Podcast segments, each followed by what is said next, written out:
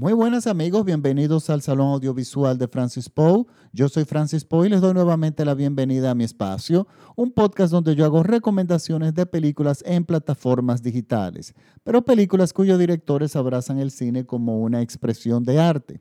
Para esta semana les traigo una recomendación de la plataforma de Netflix. Es una película reciente del año 2019, una producción española, y el nombre de la película es La Trinchera Infinita. Esta película está protagonizada por Antonio de la Torre y Belén Cuesta, entre otros actores que están, eh, que son Vicente Vergara, José Manuel Poga, Emilio Palacios, Adrián Fernández, pero prácticamente la película gira alrededor de Antonio de la Rosa, eh, perdón, Antonio de la Torre y Belén Cuesta. Está dirigida por tres directores. Esto es poco usual, pero cada vez en estos tiempos modernos se ven más. Cuando se unen directores, se unen recursos, se consiguen más recursos por lo general y el trabajo, si, si, están bien sintonizados, el trabajo puede ser muy bueno como en este caso. Estamos hablando de que la película fue dirigida por Aitor Arregui, también por John Garaño y José Mari Goenaga.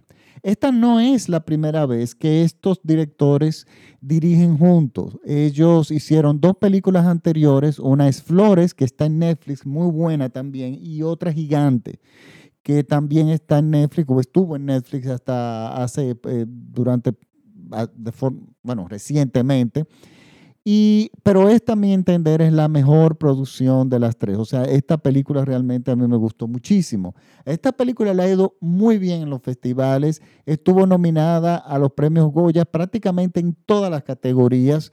Eh, ganó eh, eh, muchísimos otros premios. digo, dentro de los Goya, pero también los, en San Sebastián, en muchísimos festivales. O sea, ha sido una película que para, tener, para ser relativamente reciente ha sido eh, muy premiada. Miren, eh, ¿por qué a mí esta película me gusta tanto y por qué la recomiendo? Eh, esta película, todos los elementos del cine, todos se destacan.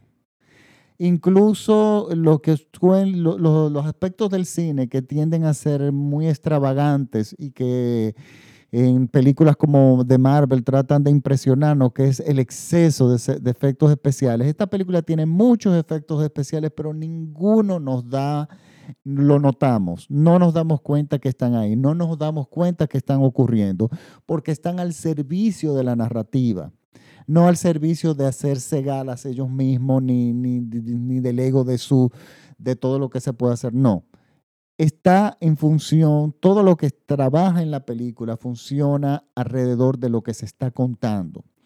Y esta película puede ser, es un drama, también es un thriller. Empieza como thriller y hace una transición al drama magnífica. ¿Y qué nos cuenta? Eh, miren, esto está basado en una historia real y no exclusivamente de, de estos personajes que nos cuenta la película, sino eso fue una realidad que pasó eh, durante la dictadura de Franco. El terminar la guerra civil eh, y Franco tener prácticamente el dominio de todo, Franco empezó a perseguir a aquellas personas por su ideología. O sea, todo el que no estaba a, eh, a favor de su régimen era perseguido y eran asesinados. Entonces, una gran cantidad de personas que le llamaron los topos, ese fue el nombre que popularmente se le puso, eran personas que se, que se escondían en las casas, en sótanos, en escondite secreto y duraron décadas escondidos ahí. Esto no es raro en una dictadura. En mi país, cuando la dictadura de Trujillo y sobre todo cuando asesinaron a Trujillo, hubieron personas que eh, que estuvieron escondidas dentro de casas, en, armarios, por alrededor de seis meses, que seis meses para nosotros, para cualquier persona es insólito. Y de hecho hay un, libro que se llama, creo que se llama Escondido, que narra eh, las peripecias de una persona que estuvo escondido en el baño de una familia, de hecho en la bañera de una familia durante más de seis meses en el proceso eh, de pos el asesinato del dictador Rafael Leonidas Trujillo. Pero en este caso era todavía más grave porque hablamos de que eh, Franco nunca fue ajusticiado, o sea, Franco murió de muerte natural en el año 75. Y estamos hablando de personas que estuvieron escondidas desde el 36 cuando terminó la guerra civil, civil hasta el año 75. O sea, más de 30 años. Es una cantidad de 30 eh, años escondidos sin salir a la luz pública. Es algo prácticamente inconcebible. Y eso es lo que nos cuenta esta historia. Una historia de una de esas personas que fueron perseguidas por su ideología, que estuvo escondida en un, bueno, no era un sótano, fue un escondite que hicieron, estrechísimo. Esa persona estuvo ahí con su esposa, bueno, su esposa no estaba escondida, él estaba escondido. Y vivieron de esa forma durante 30 años. O sea, él no salió de la casa durante un periodo de 30 años.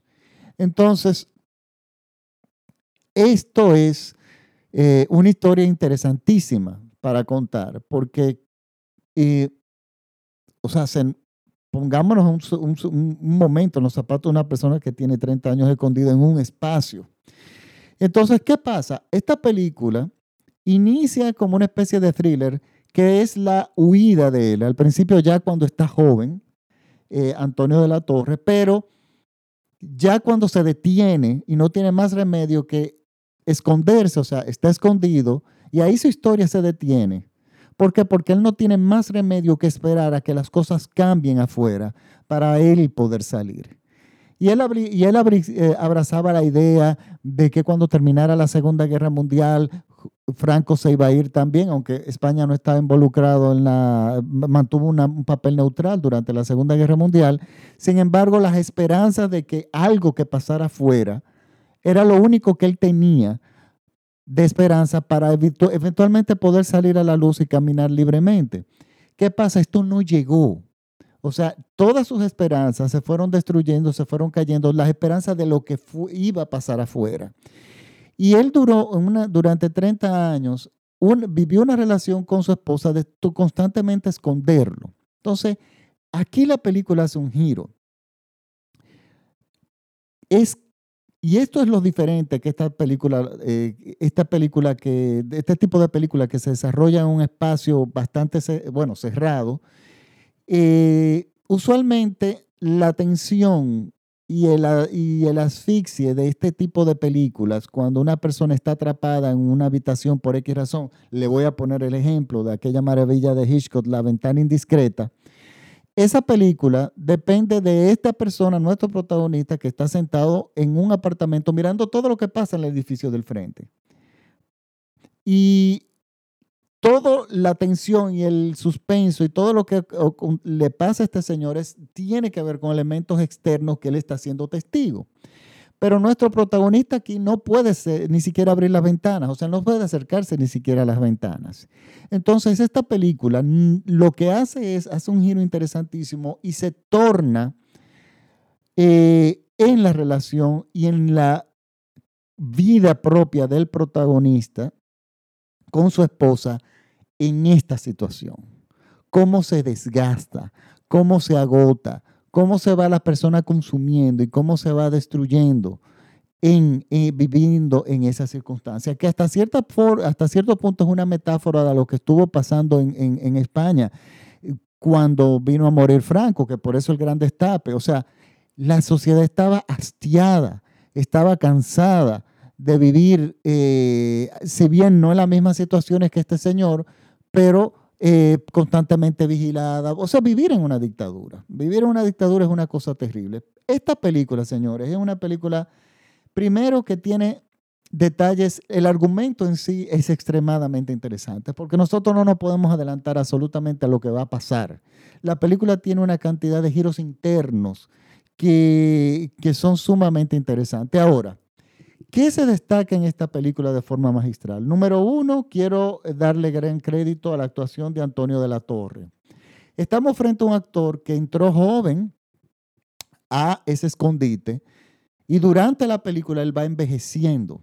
Pero tenemos que estar claros de que su envejecimiento no es un envejecimiento normal, es una combinación entre edad, pero también deterioro psicológico y deterioro mental. Señor, el trabajo de, primero de este actor es maravilloso. El maquillaje es de primera. Es cuando, es de las pocas películas que yo creo que desde Amadeus hasta acá, que yo no veo hasta acá, un maquillaje que tiene tanto sentido y que comete y que cumple con su cometido. La actuación, el maquillaje y la edición, sobre todo, de la película, eh, acompañado también por un extraordinario guion original que se acomodó como anillo al dedo al, actor. Es, es un, e, e, este conjunto de cosas hace que el transcurso de tiempo tenga un sentido mucho más fuerte. Y es importantísimo el maquillaje, es importantísima la actuación, es importantísima la transición en cómo hace el actor de primero de ser un perseguido a una persona que se está, y se está implosionando, o sea, está eh, destruyéndose poco a poco y destruyendo a su esposa desde, la, desde su escondite, dentro de su anonimato. Entonces, este elemento está maravilloso, estos elementos están maravillosamente bien eh, eh, captados, bien, bien realizados, pero algo todavía que es también propio del cine, porque estos son elementos propios del cine. Señores, el diseño de producción, o sea, de los decorados, la fotografía, pero el, es impresionante. O sea, es, porque estamos hablando de una película que se desarrolla en el 90% en una casa y en un escondite, pero está muy bien ambientada. La fotografía es maravillosa. ¿Por qué? Porque la cámara toma aprovecha ese espacio, bueno, aprovecha el lenguaje del cine al, máximo, toma la posición de nuestro personaje, toma los puntos de vista de nuestro protagonista, que solamente puede ver lo que está pasando afuera a través de una pequeña rendija. Vemos cómo desde afuera, desde adentro de la casa, se, se capta eh, lo que está pasando afuera y es todo como así, eh, eh, no claro, como que es otro mundo lo que está pasando afuera el dominio de las luces, el, las constantes sombras, porque las cortinas tienen que estar siempre cerradas y estas sombras terminan reflejándose en el, en, el personaje, en los personajes y, en, el, y en, en, la forma de existir y de vivir de los personajes. Pero otro elemento también que es extraordinario en esta película es, miren, cuando, y está utilizado eh, a favor del cine y es los efectos especiales. Esta película está llena de efectos especiales, pero todos funcionan a favor de la película. No nos damos cuenta que están ahí y ese es el trabajo de los efectos especiales. No es lo mismo ver efectos especiales en una película de Marvel que uno dice, ay, mira los efectos especiales. O sea, tenemos conciencia de que están ocurriendo. Pero en esta película está llena de efectos especiales y no nos damos cuenta que están ahí. Y ese es la verdad, el verdadero sentido de los efectos especiales, porque los efectos especiales deben estar a favor de la narrativa de la película y no como un ego aparte que se quiere destacar por sí solo, por arriba del prop de la propia película. No, los efectos especiales aquí están geniales. Y algo también que a los amantes del sonido en el cine eh, se van a dar, eh, como digo yo, un banquete. Esta película, si usted tiene un sistema de home theater, o sea, de teatro casero en su casa, tiene sus, el básico, o sea, eh, como el que tengo yo en mi casa, que son el 5.1, o sea, dos bocinas frontales, una Prologic, dos surround y un subwoofer. El sonido de esta película es indispensable en algunas escenas que simplemente con el sonido, las expresiones del actor, y los enfoques de la cámara nos dejan saber qué es lo que está aconteciendo fuera, porque hay muchas cosas que él no sabe qué es lo que está pasando.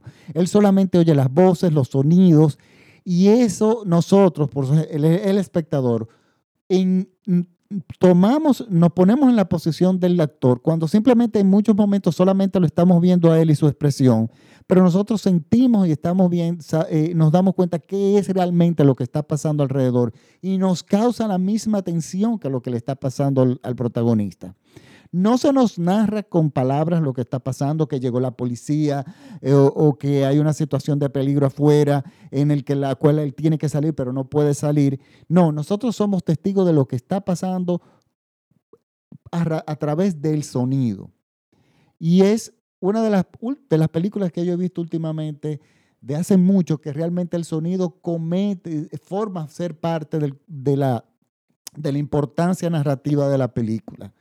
Eh, si tienen un sistema de sonido, se van a dar banquete. La banda sonora es impecable. El sonido es de primera calidad y la, y la música ni hablar. Tenemos hablando, o sea, estamos hablando de que todos los elementos del cine, que son fotografías, actuaciones, guion, dirección, dirección de fotografía. Miren, el director de fotografía es Javier Aguirre y quiero darle el crédito porque aquello es increíble. Es una película eh, eh, extraordinaria, eh, o sea, a mí me gustó muchísimo. trata un tema que no recuerdo que se haya tratado recientemente en el cine, lo hace de una forma espectacular. Y, y, miren, es una película que las personas la van a entender mucho y se van a identificar con ella mucho en estos días.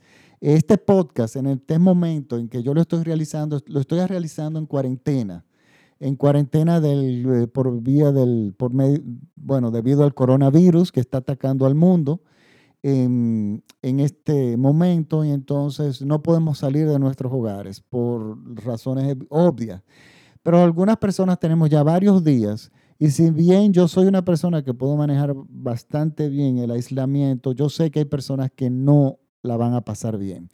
Esta, persona, esta película va, va ustedes se van a identificar mucho más con el protagonista en este sentido. Y de repente, debido a lo que usted está viviendo en este momento, y, y, la van a apreciar mejor, se van a poder, yo creo que se van a poder concentrarse mejor. Es una película que no es nada lenta, es una película que tiene un ritmo maravilloso. Y sobre todo, una de las cosas que yo valoro más de la película es la transición que hace entre lo que al principio nosotros entendemos que es una persecución a cuando se detiene la persecución y entonces empieza un proceso interno del protagonista de impotencia ante no poder hacer nada y ver cómo la propia vida va destruyéndolo en ese, en ese espacio eh, vacío. Pues bueno, es mi recomendación de la semana. Recuérdense que la película está en Netflix, se llama La Trinchera Infinita, que el nombre es definitivamente mejor no pudo, eh, no pudo, no pudo haber estado, eh, no pudieron haber elegido mejor nombre para la película. Recuerden que mi, eh, mi podcast los puede, bueno, recuerden que este programa se escucha por todo México vía radiola.com.mx. Un saludo a mis colegas mexicanos. Esperemos que ellos bueno, suponemos que ellos están también en cuarentena. Y recuerden que mis podcasts en esta época del año, o sea, durante la cuarentena, yo creo que es una buena alternativa para ustedes ver cine y ver películas que desde el punto de vista artístico son muy, muy buenas. Si pueden, por favor, mis podcasts, compártanos. Este es el momento de compartirlos, de escucharlos, de ver esas películas. Y nada, recuérdense que mis podcasts están disponibles gratuitamente en Spotify, en iTunes, en TuneIn, en Google Podcasts, en Apple Podcasts, en prácticamente en todos lados. Simplemente escriben el Salón Audiovisual de Francis Poe en Google y pueden elegir eh, escucharlo en cualquiera de las plataformas. Eh, estamos también en Instagram como arroba Francis al igual que en Twitter, pero realmente la, la, plataforma que más utilizo para eh, publicar mi contenido y otro tipo de contenido, sobre todo de, cine en plataformas digitales, es mi página de Facebook, el Salón Audiovisual de Francis Poe. Si les gusta este podcast, por favor, compártanlo con sus amigos. Y nada, nos vemos hasta la próxima semana. Yo voy a tratar de hacer un segundo podcast antes de que termine la semana, eh, pero lo que estoy haciendo es, bueno, realmente poniéndome al día con el material, eh, porque, bueno, estoy trabajando también desde la casa en mi otro trabajo y entonces eh, estoy tratando de ver cine para luego entonces hacer varios podcasts juntos.